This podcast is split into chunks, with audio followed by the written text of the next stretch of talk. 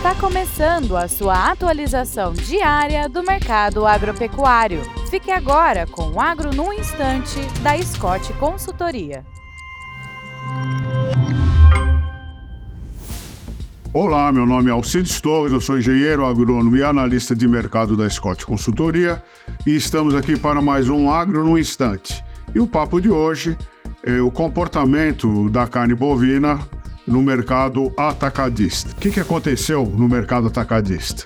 A demanda pela carcaça bovina melhorou e os preços, em função disso, subiu, subiram, não é? No comparativo feito semana a semana. A cotação da carcaça casada de bovinos castrados subiu 3,7%, estando negociada em R$ 15,71 por quilo. Para a carcaça de bovinos inteiros, o aumento foi de 3,4% e o preço do quilo está em R$ 15,07. No mesmo período, o preço da, do frango médio no mercado atacadista subiu 2,2%, estando negociada a R$ 7,03 por quilo, e a carcaça especial de suíno subiu 3,2%, estando sendo negociada a R$ 9,70 por quilo. Ou seja, a competitividade da carne bovina piorou, porque ela subiu mais do que a carne de frango e do que a carne de suíno.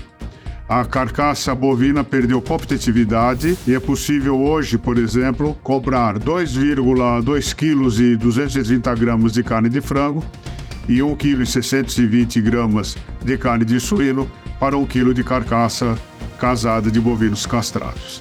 É isso aí, bons negócios e até, e até breve.